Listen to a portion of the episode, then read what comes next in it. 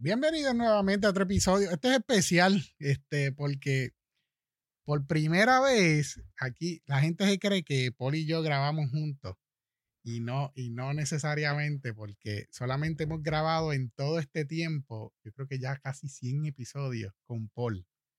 Eh, y siempre lo hemos hecho por teléfono, por Zoom, por video. Y solamente una vez yo fui a su casa para grabar. Y es la primera vez que yo tengo a un invitado en mi estudio, en mi casa. Así que bienvenido, eh, el Whisky Rican, como ustedes todos lo, conocen. Bienvenido, brother. Coño, gracias, brother. Gracias por, tenerme aquí en tu aposento. yo no me escucho aquí en el audífono. ¿Tú me escuchas? No te escuchas, Damon. No, no, no, ahora. ¿Sí te escuchas ahora? Sí, me escucho. Muy bien. Así esta es parte de... asegurarme que estuviera aprendido la cuestión o algo así. Sí, no, es importante. ¿Me escuchas mejor ahora? Chacho, loud and clear. Nítida. Otro bienvenido, gracias, gracias por tenerme aquí, brother. Mira, me, enteré que tienes un evento y por eso, ¿verdad? Quería hablar contigo porque parte de, esto, de lo que es el podcast, a mí me gusta que fuese un, medio, ¿no? Eh, para actividades, para, para vender, para, para que la gente sepa qué está pasando actividades, ¿no? Este, y desde que yo te conozco, yo me he dado cuenta que a ti te gusta la historia, adicional al whisky, pero la historia del whisky, ¿no? También. Y te veo en, los que te siguen, te ven en fotos con barcos, con, con unos trajes de, oye, eso me tripea. Eh, y me enteré, ¿verdad? Este, que, me, que me dijiste que tienes una actividad y un evento y por qué no dejárselo saber a la gente. Así que bienvenido Whisky Rican. Oye, sí, muchas gracias, Dono. De verdad que un placer estar aquí. Pues mira, estos eventos se llaman The Whiskey Time Machine, ¿verdad? Y, y él exactamente lo que, lo, que, lo que dice, ¿verdad? Utilizamos el whisky para, para viajar en el mundo. Pero eh, cabe destacar que yo en realidad, antes de, de ser un, eh, ¿verdad? Eh, lo que muchas personas me consideran un experto en whisky, pues en realidad mi primera pasión fue la historia, la historia de Puerto Rico, y yo comencé a los, alrededor de los 15 años eh, hacer recreación histórica con un grupo de recreación histórica, eh, grupo de, colegas extraordinarios que, que, me han enseñado un montón, de las cuales yo sigo aprendiendo diario, y específicamente sobre la recreación histórica y la investigación histórica, cómo, cómo investigar ciertos aspectos, porque cuando vamos a recrear algo, tenemos que ir a la investigación y tenemos que investigar muchas veces las cosas que los mismos historiadores no investigan, porque nos vamos a lo micro a lo bien lo que pasó exactamente ese día, tal vez lo que las palabras que salieron de los labios de esa persona. Pero nos vamos bien, bien a eso. Bien deep. Exacto. Y, y, cuando, cuando tú mencionas recreas, recrear, es que eh, usas la, la, las ballestas, ¿no? bueno, ballesta es, eh, ya para la época de conquista no, no, hacemos mucho eso, que la ballesta es como el crossbow, Ajá. pero sí la bayoneta. La bayoneta. la bayoneta. Ese es el rifle. Bueno, no, la bayoneta es en realidad eh, la punta que tú le pones al fusil para, para que se convierta en una como quien dice, un, como un cuchillo. Un cuchillo. Una espadita. Eh, exacto. o, bueno, eso viene del, siglo XVI y XVII y empezaron a utilizar bayonetas, simplemente era un cuchillo que se le ponía dentro del barril, como que a, presión, se le ponía dentro del barril y lo, básicamente lo que tenía entonces, después que te quedabas sin balas, este, tenías como un palo que se convertía como una lanza, porque tenía una cuchilla al otro y lado. Continuar. Y después poco a poco va evolucionando. Pero sí, ese tipo de cosas. Nos vestimos de la época y la ropa es literalmente, o sea, ropa de la época. Muchas veces son tejidas a mano, este, con telas específicas. Y pues nos vestimos de acuerdo a la usanza de ciertas épocas y recreamos ciertos aspectos históricos de Puerto Rico o acontecimientos. Y la gente, pues, obviamente le, le, bien interesante aprender de esa manera. Eso lo hacen en Estados Unidos mucho, ¿verdad? Pues mira, sí, y esto en realidad eh, lo, lo, lo, trajeron unos puertorriqueños eh, que, que, vivían en Estados Unidos y que viven todavía ahí y que recrean allá también, específicamente eh, personas como Héctor Díaz, que todavía es un, un recreador de nosotros, o sea, del, del grupo de nosotros, con muchísimos años de experiencia. Y él es en realidad una de las personas que trae el concepto de recreación histórica a Puerto Rico. Se comenzó recreando el regimiento fijo de Puerto Rico, era un, regimiento de infantería del siglo XVIII, 1797, Y, y poco a poco, este, ¿verdad? Seguimos evolucionando hasta que recientemente, hace unos cuantos años atrás, comenzamos a añadirle distintas épocas. Así que hacemos guerra hispanoamericana, 1797, el ataque de los holandeses en 1625, los ataques ingleses de 1595 y 1598, y, y pues todas esas cositas, y lo que hay en between también. Entonces, mencionaste que entonces hacen la investigación. Tú vas entonces a, a los libros de historia, de según lo que vayan a recrear en, en, el evento que vayan a hacer. Correcto, sí. La investigación histórica, ¿verdad? Tiene, tiene, se categoriza las fuentes. Primer, de, o sea, eh, eh, eh, como o sea, una primera fuente sería un acontecimiento de literalmente algo escrito en la época. Okay. Ya, pues, eh, fuente secundaria sería también este libros que hayan escrito tal vez algunos historiadores.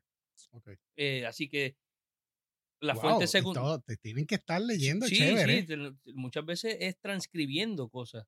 Entonces tenemos que leer un panfleto de, del 1590 y pico en español o castellano antiguo eh, o con un cursivo bien raro, una uh -huh. letra bien rara, una tipografía bien rara, y pues tú tienes que, que te días a veces para total enterarte que es un bochinche, una porquería, y nada, nada de lo que estabas buscando estaba ahí en ese panfleto, eso sucede muchas veces, pero sí, todas las cosas que nosotros hacemos, pues algo tan reciente como hace dos horas atrás yo estaba pues eh, investigando cositas de lo que vamos a hacer en, en este próximo jueves okay. en el Whisky Time Machine, que vamos a estar literalmente recreando algunos eh, aspectos que sucedían a bordo de estas embarcaciones. ¿En dónde es que ustedes los hacen? Pues mira, esto, esto se hace en conjunto con el Museo del Mar y la Fundación Nao Victoria.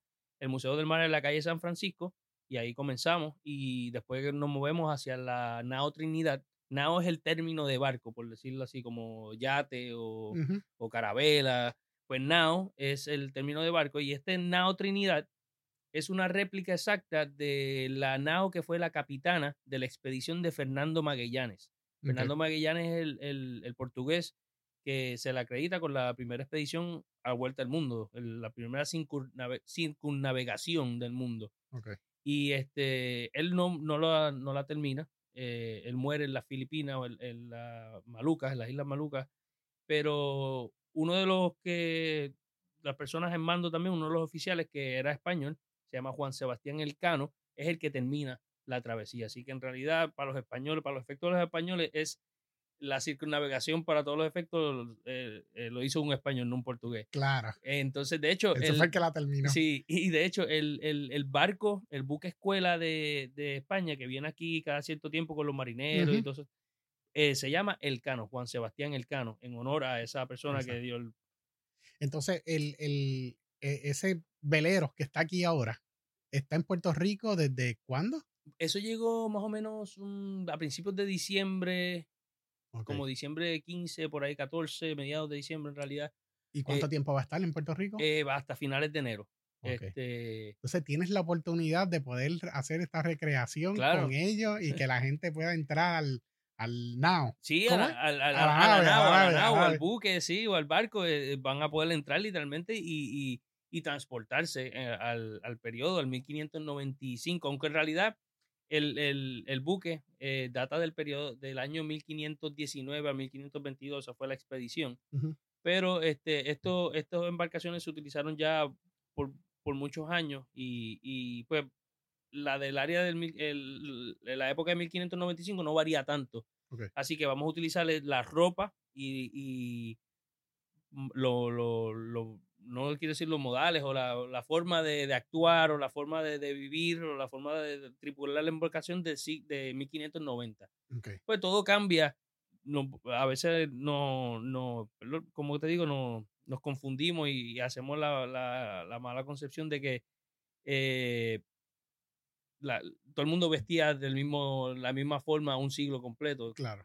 Y, y cambiado. Claro. Cambia, al igual que hoy en día. O sea, Los tú, estilos, la, eh, sí, la forma tú, de. Tú no te vas a vestir como los 80 para uh -huh. ahora. Digo, tal vez está de moda ahora un poquito más retro, pero qué sé yo, no te vas a vestir como vestía tu bisabuelo uh -huh. a, lo, a, la época de hoy en día. Tú, tú, me habías contado que tú utilizas una vestimenta este, específica que cuando tú empezaste a investigar, tú tenías un familiar o algo así que era, que era tenía ese, pues sí, mano. ese título. Pues sí, este, Dentro de, la- dentro de la- las recreaciones históricas que hacemos, eh, eh, eh, nuestro inicio fue en el siglo XVIII, en 1797, que fue el ataque de- eh, británico a Puerto Rico. Y pues yo recreaba a un sargento de las milicias disciplinadas. Específicamente recreaba a Francisco Díaz de las milicias disciplinadas de Toalta Ok. Y yo no soy ni Díaz, ni soy de Toalta, ni nada. Pues haciendo mi árbol genealógico y las investigaciones, resulta ser que soy eh, pariente de su hermano. Y yo estaba literalmente con ese uniforme años recreando a alguien que era un pariente de mi familiar. Y fue algo bien interesante. Algo tan reciente como hace tres meses atrás descubrí que soy descendiente de, no de Campeche, pero de su papá, o sea, del hermano de Campeche. Campeche nunca tuvo hijos, pero el papá de, el papá de Campeche era un esclavo liberto, o sea, un esclavo que ganó su libertad. Y pues soy descendiente de esa, de esa línea, por el área de Barranquita de mi abuela. O sea, en mi vida yo me hubiera imaginado eso.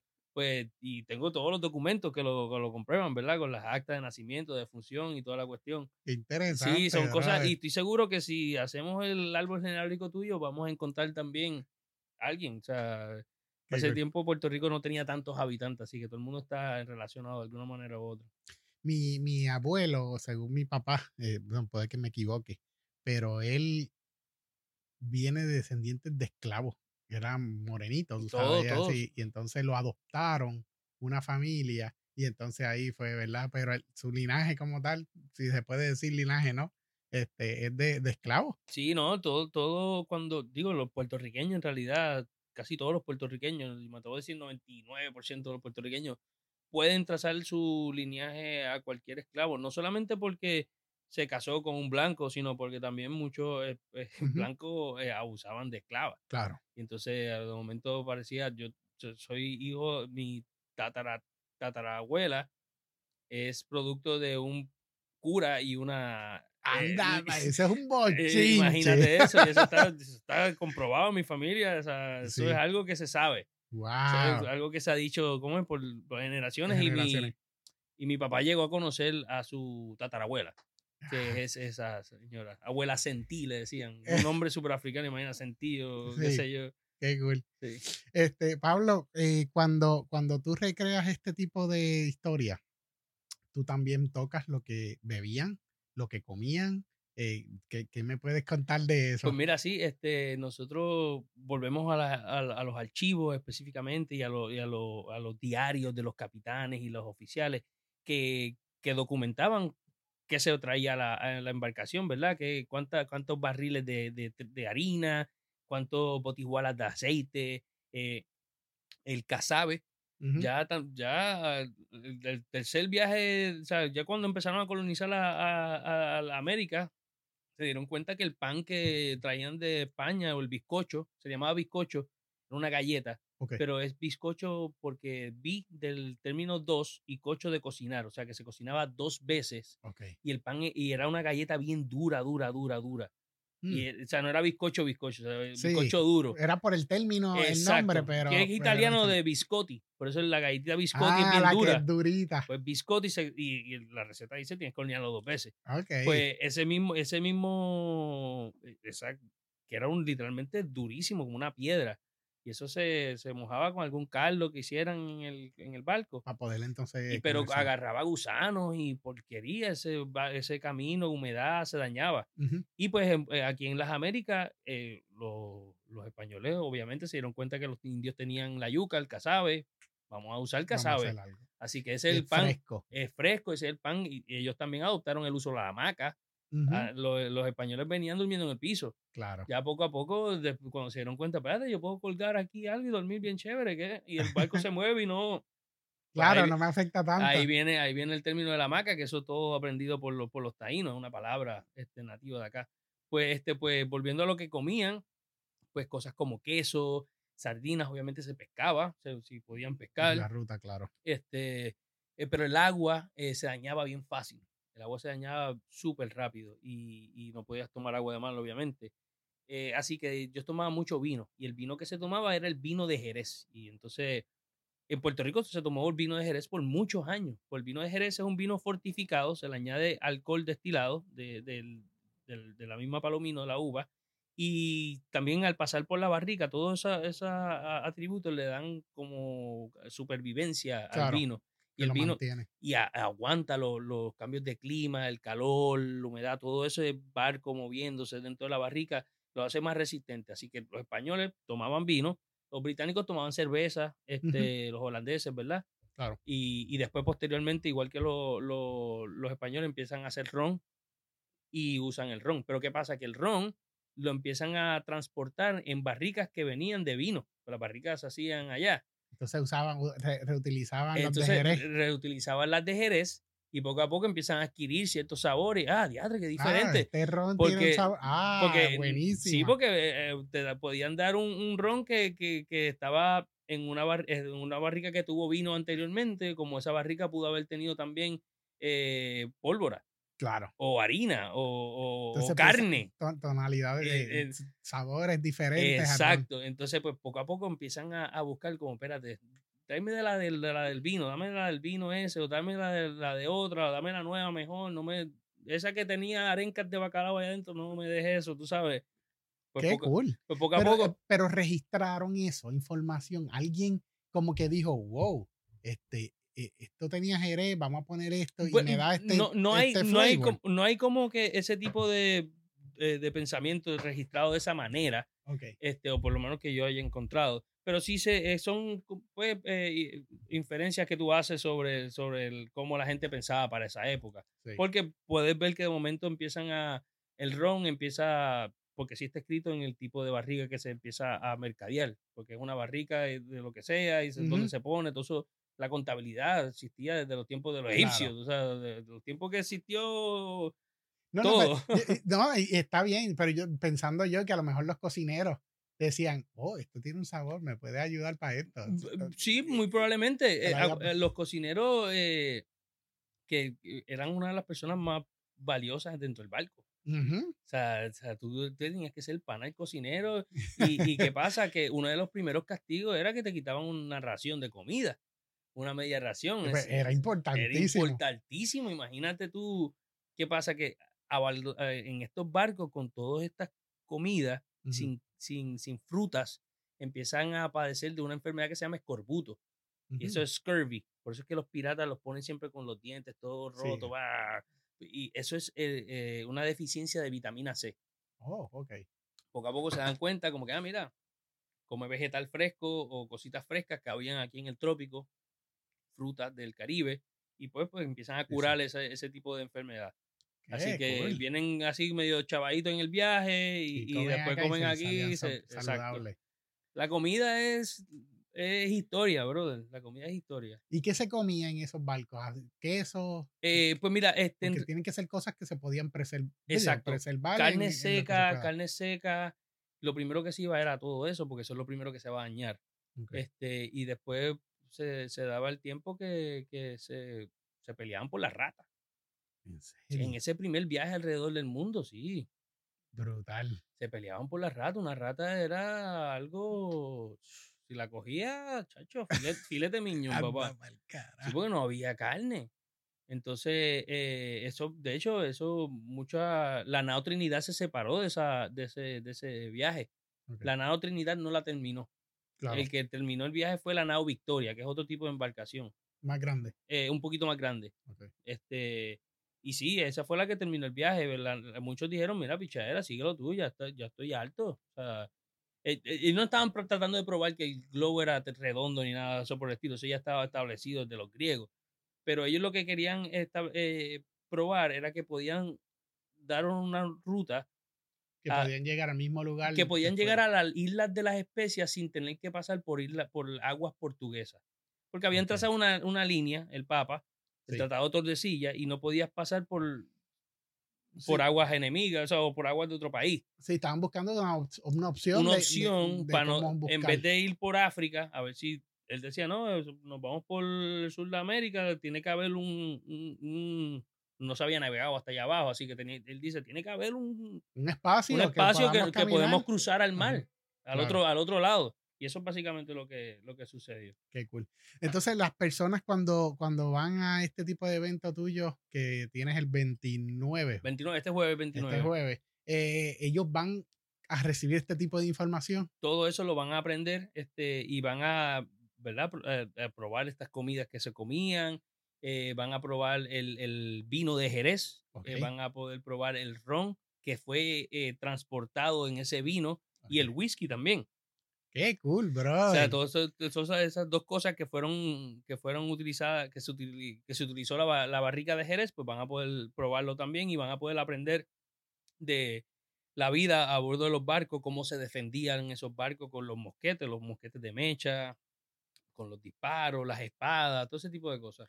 Y la gente que le interese de lo que nos están escuchando, ¿cómo pueden eh, comprar o reservar? Pues mira, este, quedan bien poquitos espacios, quedan bien poquitos espacios, así que los que estén por ahí, importante que, se dirigen a la página de The Whiskey Rican en Instagram, The Whiskey Rican, y ahí en el bio está el link de Eventbrite para, para, los, para los boletos o, separar los espacios.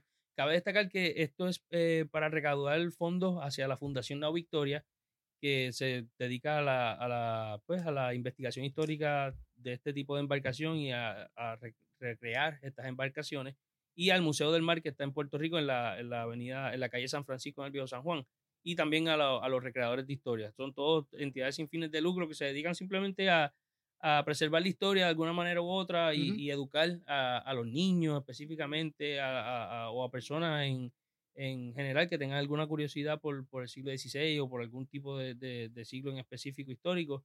Y obviamente eh, todo rodeado a Puerto Rico, porque como somos puertorriqueños, pues tenemos que aprender de, de, dónde vinimos y todo ese, todo ese rollo ya que dijiste que hay pocos espacios, ¿tienes, tienes otros otros eventos, otras fechas? Pues mira, sí, en, en enero van a venir, esto es como los, conciertos de, de Wisin Yandel, que empiezan a abrir funciones. Va, a venderlo, a venderlo antes. sí, sí, sí.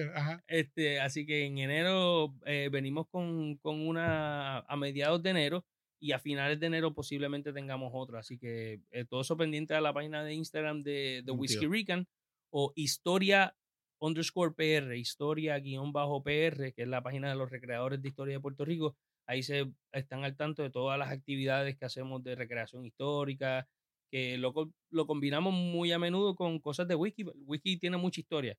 Y pues nosotros tenemos la ropa que, que, se usaba para ciertos periodos, así que lo combinamos de esa época y la gente le, le, le ha gustado mucho. Qué cool, qué cool, mano.